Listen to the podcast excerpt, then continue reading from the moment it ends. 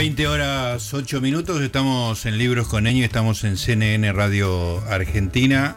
Es un, día que parece dedicado a la voz y a la radio, ¿eh? porque ahora en la segunda parte de nuestro programa, después de hablar con Débora, una fonoaudióloga de primera categoría, vamos a hablar con una de las personas más representativas de este medio que es eh, la radio. Tengo el gusto de cruzarme todos los días con él en Radio Rivadavia. Termino con, Luisito a las 9 de la noche. Aparece él con, con Leticia, nuestra querida amiga que estuvo hasta hace un ratito acá y que me dijo que iba a estar escuchando. Le mandamos un beso. Con su computadora y con todo el programa ya preparado. Un, hombre que además de ser... Eh, parte importantísima de la historia de la radio argentina, es autor de varios libros, algunos que tienen que ver con el hecho radial, con lo que es eh, la radio, eh, Corazón de Radio, por ejemplo, estuve allí, que son súper interesantes para para una persona que hace radio, para una persona que le gusta la radio, y otros de los cuales también vamos a estar hablando que tienen que ver con una investigación particular. Me estoy refiriendo al señor Julio Lagos, a quien saludamos en este momento. ¿Cómo está Julio?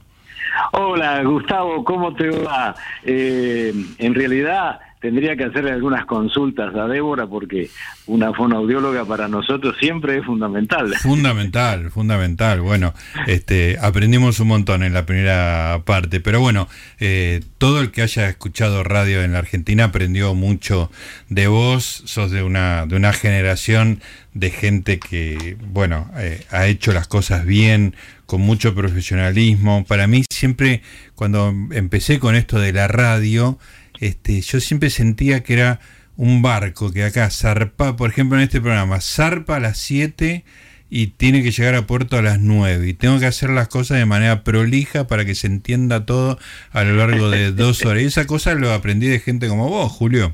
Bueno, yo te agradezco mucho esta cordial exageración.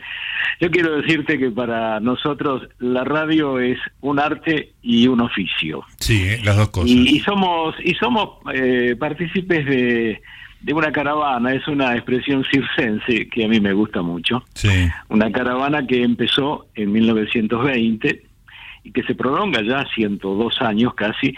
Y, en esa caravana ha habido una enorme cantidad de ilusiones, de ideas, de propósitos, de fracasos, y, todo eso constituye una herencia que nosotros tenemos que honrar. Claro. Y, bueno, eh, ha habido a lo largo del tiempo algunas variantes, mutaciones propias de las modas, pero la radio significa ni más ni menos, como dijo una vez Carlos Herrera, que es un número uno de la radio en España, alguien que habla y alguien que escucha. Claro, con eso tenés todo pero eh, a veces este, hay alguien que habla y se escucha.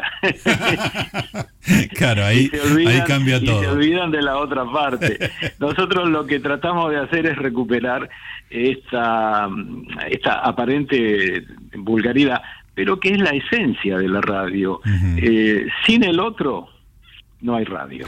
Bueno, eso vos le das mucha importancia, eh, tu programa se llama La Radio Sos Vos, antes tenías un programa que se llamaba El Programa Sos Vos. Sí, sí, y, sí, y leyendo Corazón de Radio, que me, me, atrajo porque había muchas cosas de lo que yo trabajo todos los días, me, me, me impactaba eso, cómo te importa el oyente, digamos, como que el oyente es prácticamente todo, digamos, ¿no? Y hay una cosa muy linda que vos este, señalás más de una vez en el libro, Julio, y es que no hay horario malo. Te toca. vos, tuviste, vos tuviste uno de 4 a 6 de la mañana y le ponías la misma profesionalismo y ganas, ¿no?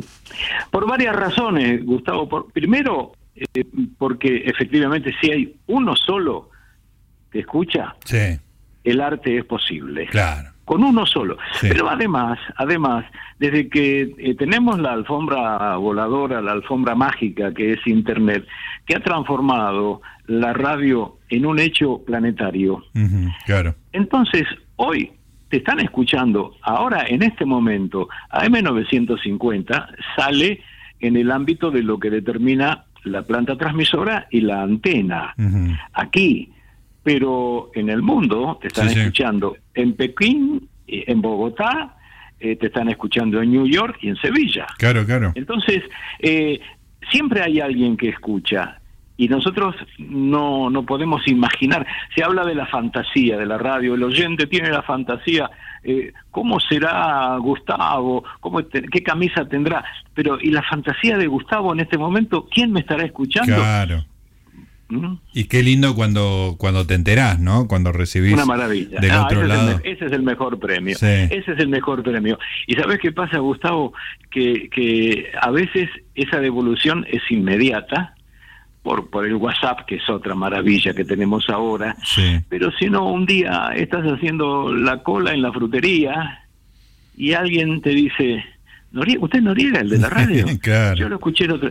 Y, eso es maravilloso. Sí, sí, la verdad que es un. Es, tiene una cosa muy mágica, ¿no? De que alguien te conocía y no, y no, no, no, no, por un encuentro cara a cara, este, y te conoce de verdad, ¿viste? Porque claro, claro, claro. Si uno trabaja bien, se expone, ¿no? Sí, porque además, esto que vos acabás de decir es una de las claves de nuestro trabajo. No hay nada más democrático que la radio. E, en principio, por lo que significa para los demás, porque vos, vos, no elegís los oyentes. Claro. Entran todos. Sí, sí.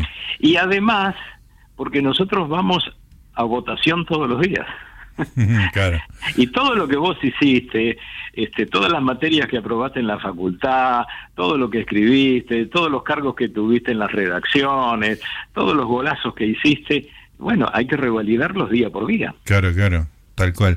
Eh, Julio, contame, me, leí un poco los libros, este eh, Pobre, perdóname que te haya cargoseado. No, al contrario, al contrario, estoy muy encantado. Leí completo El misterio del Estadio Ebro, del cual vamos a hablar ahora en un ratito, pero me gustó mucho y, justo me olvidé de traer acá, porque los tengo acá, estuve allí, Corazón de Radio, El misterio del Estadio Ebro, y incluso uno que es una especie de guía del, del mate, pero, me ese, ese, fue uno de mis grandes fracasos.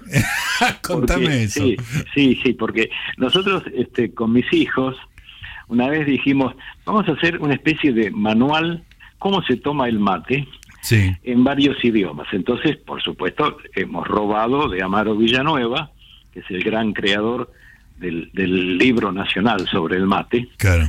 Y entonces hicimos una versión gráfica con imágenes, fotos, te, comunico que las fotos son el mantel creo que todavía anda por ahí en alguna alacena en casa.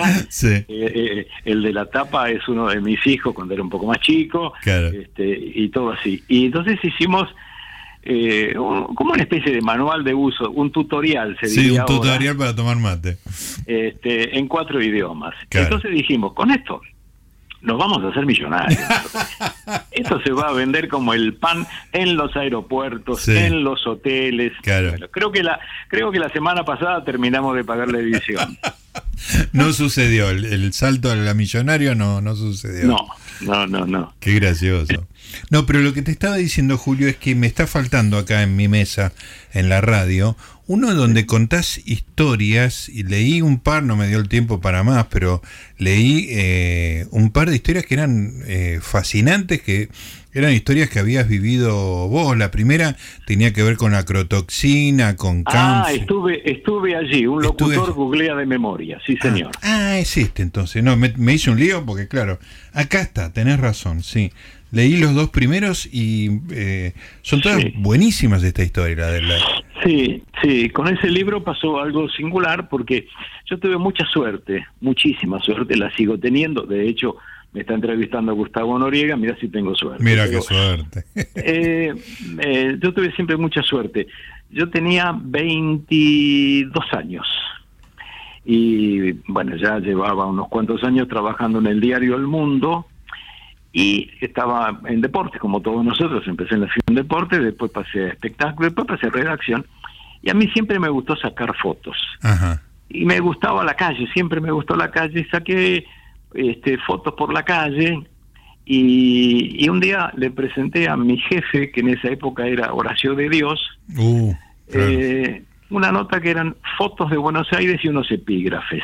Sí, me encanta. Y un título, un título, ¿qué haces Buenos Aires? Pero ¿qué haces no con signo de interrogación, sino con puntos suspensivos, ¿no? Como un saludo este querendón, ¿qué hace Buenos Aires? Bueno, y eso se publicó en la contratapa del diario y mm, como mi papá eh, era corrector del diario, corrector de pruebas, este, yo desde muy chiquito iba a la redacción, entonces eh, a mí los, por ejemplo, los fotógrafos, qué sé yo, el Tano Olivieri, que era el, jefe, Conesa, Díaz, este, todos ellos me conocían y toleraron generosamente que alguien publicara una nota con fotos. Claro. Eso no, siendo del plantel, claro. Claro, claro. Bueno, publiqué un par de contratapas y con ese material y algo más, un día se me ocurrió hacer un libro. Y fui a ver a un señor llamado Arturo Peñalilo. Mm, nada menos. ¿Te acordás? Peñalilo, el editor de Jaureche, de tanta gente. Bueno, y, y, Peñalilo tuvo la enorme generosidad de publicarme este primer libro mío, que se llamó ¿Qué haces Buenos Aires? Con fotos y textos, lo, lo, lo que ennoblece a ese libro es el prólogo que lo escribió Aníbal Troilo. A la miércoles, mirá. Sí. Para hablar de Buenos Aires, nada menos. Y, Pichuco dijo, este, escribió, eh, alguien se la contó bien porque es un pibe y ya la sabe. Qué bueno, qué bueno, parece un tango eso. eso. Eso, ya te digo, Peña Lilo. Después este, me publicó un libro Carlitos Marcucci, ¿te acordás? Carlitos Marcucci, que tuvo una editorial. Eh, humorista, publicista. Claro, de todo, de todo. Él me publicó un libro que fue una recopilación de reportajes, y después, este, en, Corregidor, Pampín, Manuel Pampín, me publicó tres libros seguidos. Mm. Alguno tenés vos ahí. Y eh, después cuando quise publicar, estuve allí, reboté en seis editoriales. Sí. Y entonces me lo di yo. Ese, ese último libro eh, rebotó, fracasó en seis editoriales. Estuve allí las que vos conocés, y, y, después me autoedité con un genio que tiene una empresa en, el, en Palomar, este, con un cuidado en el diseño, este, y salió, salió este, como, como objeto libro muy muy cuidado. Sí, porque además tiene algunas páginas con fotos en color, eh, un papel bueno, así que mira, este, tuviste que ir por afuera, qué, qué, increíble, pero es muy valioso, ¿eh? porque así por ahora me voy a quedar después este eh, siguiendo con las anécdotas, pero ya leí las dos primeras anécdotas y dije, wow, esto está buenísimo. Y de hecho no sé si no en alguno de estos programas, porque la última media hora leo algunas cosas, este, como es una media hora de lectura, me parece que se viene en alguno de estos domingos no, no, un estuve allí. No maltrates a los oyentes. No, no tenés ni por qué enterarte, así que no. Escúchame, Julio, bueno, eh, ¿tenés ejemplares de ese primer libro de fotos? Porque a mí si hay algo que me vuelve loco son las fotos de Buenos Aires de otra época. Bueno, vos sabés que es curioso y muy acertado lo que decís porque algunos muchachos y unas chicas también, estudiantes de arquitectura, eh, me han pedido que les prestara el, libro porque, por ejemplo, hay algunas imágenes de lugares que ya no están. Claro. Eh, en el pasaje El Maestro, un pasaje que está en Caballito entre Rivadavia y, y, Chaco. Sí. Había una especie de castillito que era una escuela de, ah, técnica, eh, de, de, radio, electricidad y todo eso. Bueno, eso no está más, pero quedó reflejado en una foto. Claro, es un documento eso. Sí, sí, el pasaje Carabelas, cuando estaban los inspectores de tránsito, que en aquella época se llamaban los zorro grises. Zorro grises, sí. Sí, bueno, eso, eso, eso anda por ahí. Me encanta eso y, me gusta mucho por ahí ver películas argentinas de la década del 60 como los veo como documental, ¿viste? Para ver los colectivos, o sea. Sí, sí, sí, sí. y, y, eso me lleva al misterio del Estadio Ebro, porque yo estaba leyendo el libro, Julio, sobre esta historia, que ahora quiero que vos un poco la cuente, la historia del pequeño Lunapar de Martínez, y me, me fascinaba mucho la, la idea de Martínez como un pueblo, como un pueblo no una continuidad como uno siente ahora, que, que digamos que tenés este ciudad, ciudad, ciudad y de repente estás en Tigre, digamos, ¿no? Este, un, un, un, pueblo propio, digamos, ¿no? Con sus reglas propias, este, que tenía este pequeño estadio, y de hecho me, me, deduje de, de, tu descripción la ubicación de, del coso, del, de este pequeño estadio Ebro, y me fui a Google Earth, me fijé que había ahora, hay un onda verde, ubiqué el galpón perfecto, 25 por 40, o sea, me, me, metí y me metí en el mundo de hace 50, 60, 70 años, este, con otras costumbres, algunas parecidas, otras distintas, pero es como un gran retrato de época lo que hiciste, más allá del retrato particular de ese estadio. Vos sabés que yo no, no soy de Martínez, yo soy nacido y criado en Caballito. Parque Chacabuco. Exactamente. Y, bueno, pues con los años me mudé a la zona norte y he vivido este, en forma sucesiva en Vicente López, en Olivos, en Acasuso, en Punta Chica, y desde hace ya, qué sé yo, 25 años en, en Martínez. Y cuando yo llegué a Martínez, todavía en el frente de, de, ese lugar, donde, como vos bien decís, ahora hay un bazar chino, Onda Verde, había unos ganchos que eran habían sido, uno presume eso, el sostén de un cartel. Eran salientes de la edificación. Y arriba de todo, todavía quedaban las huellas de lo que había sido el, el, cartel, digamos, identificatorio de eh, el estadio. Sí. Estaba medio borroso todavía eso, ¿no?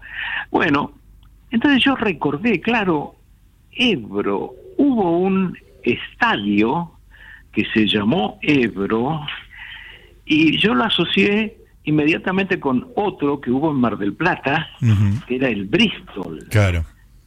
Y, y, eran apéndices, eso yo me acordaba, como lector que había sido de la revista Mundo Deportivo en los años 50, eh, apéndices del Luna Park. Entonces, yo digo, pero ¿cómo? Claro, acá estuvo el Estadio Ebro. ¿Y qué fue el estadio? Entonces, lo primero que hice fue escribir, como diríamos, una gacetilla. Sí. Eh, la dupliqué y la pegué en la vidriera de los negocios del barrio. Sí. ¿Y qué decías ahí? Decía, ¿alguien se acuerda del Estadio Ebro? ¿Alguien estuvo en el Estadio Ebro? Por favor, comuníquense conmigo y puse mi correo electrónico. Claro. Ese fue el principio de un proceso que duró casi tres años. Porque efectivamente, además, como yo soy vecino y hago las compras acá, muchos, en lugar de mandarme un correo, me, paraban por la calle y Julio, me decían, Julio, claro. Entonces vos ahí tenés que separar la paja del trigo, porque, primer inconveniente, el Ebro se inauguró en 1949. Entonces, por una razón lógica, muchos testigos ya no estaban. Eh, otros no se acordaban y otros, en fin, te macaneaban un poquito. Claro. Entonces tenías que contrastar la información casi sin nada. Por ejemplo, en la municipalidad no hay ningún expediente. No existe el Ebro para en los catastros, digamos. No, no existe nada. Bueno, por suerte pude dar con eh, una persona, una arquitecta, la hija menor de quien era el dueño del lote. Pero como era muy chiquita, eh, era poco lo que se acordaba. A tal punto que terminó diciéndome un día, eh, yo me enteré de mi pasado gracias a lo que vos investigaste. Bueno, el asunto es que el Luna Park, que eh, empezó en un lugar que ya no está de Buenos Aires, en la calle Corrientes al Mil, donde está el obelisco. Todo eso fue tirado abajo para la traza de la 9 de julio. El Luna Park, cuando justamente se hizo la 9 de julio, se fue de ahí, de la avenida Corrientes, y la municipalidad le dio a Pache y Lecture, que eran dos muchachos jóvenes, un lugar alejado completamente de, de, la zona más poblada y transitada de Buenos Aires, allá cerca del río, Claro, claro. en Mm. Bullar y corri- Bueno, entonces, Barrio de marineros fueron. sería en esa época, ¿no? claro, un andurrial de Buenos Aires. Claro, claro. Y entonces ahí fueron ellos, este, a desgano, pero fueron ahí porque la concesión era por muchos años, hasta finales de los 40. Entonces construyeron, primero sin techo, después con el techo, toda la historia extraordinaria del Luna Park. Pero en un momento dado, eh, ellos dijeron, eh, tenemos que pensar en un plan B. Entonces Pache, de, de familia italiana, se ve que tuvo contacto con Trezzi, así se llamaba el dueño de- del solar de Martínez. Los Trezzi eran quinteros. Y pesito que ahorraban, compraban un lote, construían una casita, y tenían este lote grande, Sí. muy grande, un cuarto de manzana. En ese Martínez que vos describías al principio, que era un pueblito, era un pueblito, este, casas bajas, mucho cielo, todavía muchas quintas y muchos viveros, Claro. y se pusieron de acuerdo y comenzaron a construir algo que era insólito en el lugar y en la época, era como, qué sé yo, un plato volador ahí, ¿qué era eso? 4.500 metros. Bueno, la cuestión es que hacen el Estadio Ebro como réplica en miniatura del Luna Park Claro. y con actividades similares a, de- a las del Luna Park. Esto es boxeo, eh, lucha, el cachacascán, Sí. eh, patinaje. Llegaron a jugar los Globetrotters Qué en el, en el Ebro y los boxeadores que peleaban en el Ebro eran los que estaban en su apogeo. Es decir, no era el cementerio de los elefantes. Claro, claro, por ejemplo. era. eh, Alfredo Prada, siendo campeón argentino y sudamericano, para quien le guste el boxeo, recordará las, las figuras de la época. Eduardo Lause, El zurdo Cirilo Lause. Gil, Claro. Cirilo Gil. Pascual Pérez, primer campeón mundial de la Argentina, categoría mosca, peleó siendo campeón del mundo. Sí. Son las ocho y media ya. Sí, pero no tenemos informativo. Vamos Ah, derecho hasta bueno, las bueno, nueve. bueno. Tranquilo. Eh, eh, Hombre de radio, ¿eh? Como sabe. No, escuché el top y paré. Este. Pascual Pérez, campeón del mundo, peleó en el Ebro siendo campeón del mundo. Claro, Estaba en sí, un- o sea, un estadio que tenía espectáculos de primer nivel, digamos. Absolutamente, incluso un campeonato de eh, Boogie Boogie, que era, era la, la, hermoso. la- la- la coreografía de moda en los 50. Sí. Y entonces, eh, ya el, el- el sucedáneo del Ebro era un compinche de, de- de envergadura. El hecho es que, eh, de todas maneras, estaba pendiente que la municipalidad de Buenos Aires tirara abajo el Luna Park. Claro. Era inminente, la fecha ya estaba dando vueltas. Entonces el Pache y Lecture, los dueños de Luna Park, acuden a alguien que era de eh, mucha cercanía con Perón, era el gobierno de Perón, que era Luis Elías Sojit, el relator deportivo, Sí. aquel que fue el creador de la frase un día peronista y Sí, todo sí, sí, sí. Entonces llaman a la casa de Sojit, atiende la mamá y le dice, no, Luis Elías no está, está en Europa con Fangio. Y le preguntan a la mamá, y Manuel, Manuel era el hermano, Claro. a quien llamaban Corner, que era relator de boxeo. Y Corner, como relator de boxeo, eh, eh, estaba todos los sábados a dos metros de Perón, porque Perón estaba en la primera fila del ringside todos los sábados. Claro. Entonces, desde Luna Park dijeron, sí, sí, dame, dame con Corner. Sirve. Atiende Corner y le dicen, eran las 11 de la noche, venite para el Luna Park. Ahora, ahora, es muy urgente. Va Manuel Sojit Corner al Luna Park y le dice, mira, nos van a tirar abajo el Luna Park, el único que nos puede ayudar es Perón. Y no está Lucilías, vos, por favor, andá y habla con Perón. A la mañana siguiente, a las seis y media de la mañana, Sí, Corner estuvo en la casa de gobierno. sí, sí. Que Perón iba muy temprano. Perón iba muy temprano, llega y le dicen, ahí está Corner esperándolo. Corner, Sojit, decirle que venga. Entonces lo recibe el presidente eh, le- y le cuenta, mire, este, van a tirar abajo el Luna Park. ¿Cómo van a tirar abajo el Luna Park? Y le dice, sí, porque la traza de la avenida Madero, esto, que el otro. Entonces, eh, el intendente de Buenos Aires era un tipo muy eficaz. Se llamaba... Eh, ¿De Benedetti era? De Benedetti, de Benedetti, de Benedetti. Entonces le dice al, al edecán, comuníqueme con, con De Benedetti. Imagínate 8 de la mañana, una cosa así, suena el teléfono del intendente y le dicen llama al presidente. llama Perón. Si se muere. General, ¿cómo le va? Hola, de Benedetti. Acá, acá, me dicen unos amigos que están trabajando muy bien.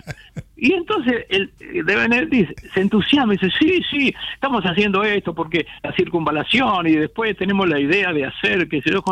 Pero no deja hablar. Sí. Le dice, muy bien, de Benedetti, lo felicito. Eso sí, suspenda todo. Me imagino que habrá quedado congelado de Benedetti. Y ahí se salvó el Luna Park.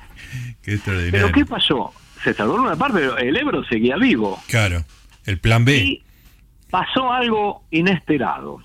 Ya estaba en funciones la viuda de Lecture. Ernestina. Ernestina. ¿Y qué pasó? Eh, un acuerdo que tenía el Luna Park con el Canal 7 eh, se, se, se, empiojó, este, no se pusieron de acuerdo y se enojaron y el Canal 7 se fue a transmitir las peleas del Ebro. Mm, y algunos vecinos todavía recuerdan cuando se instalaba el camión celeste del Canal 7 sobre la calle Hipólito Yrigoyen. Sí, sí, sí. Y resulta que en esa época había aparecido un chico, peso mosca, que era noqueador, que era estelar, que arrastraba multitudes y se llamaba Horacio Acaballo. Otro campeón del mundo. Todavía no lo era, pero ya era una promesa. Y ahí fue cuando Ernestina le dijo a Tito Lecture, mira Tito, el futuro es la televisión no importa la dimensión de un estadio. El futuro es la televisión. A partir de ahora, como Canal 7 televisa las peleas del Ebro, boxeador que pelea en el Ebro nunca más puede entrar al Luna Park. Entonces los boxeadores, por supuesto, optaron por el Luna Park. Claro. Abandonaron la, la posibilidad de usar el Ebro. Y entonces ahí empezó a apagarse el Ebro, mm, a tal punto que ya no interesaba, ya no iba la gente, y terminó alquilándose todo a un mercado. A un mercado. Sí. Tiraron las paredes interiores, pusieron la conservadora, y fue un mercado muchos años.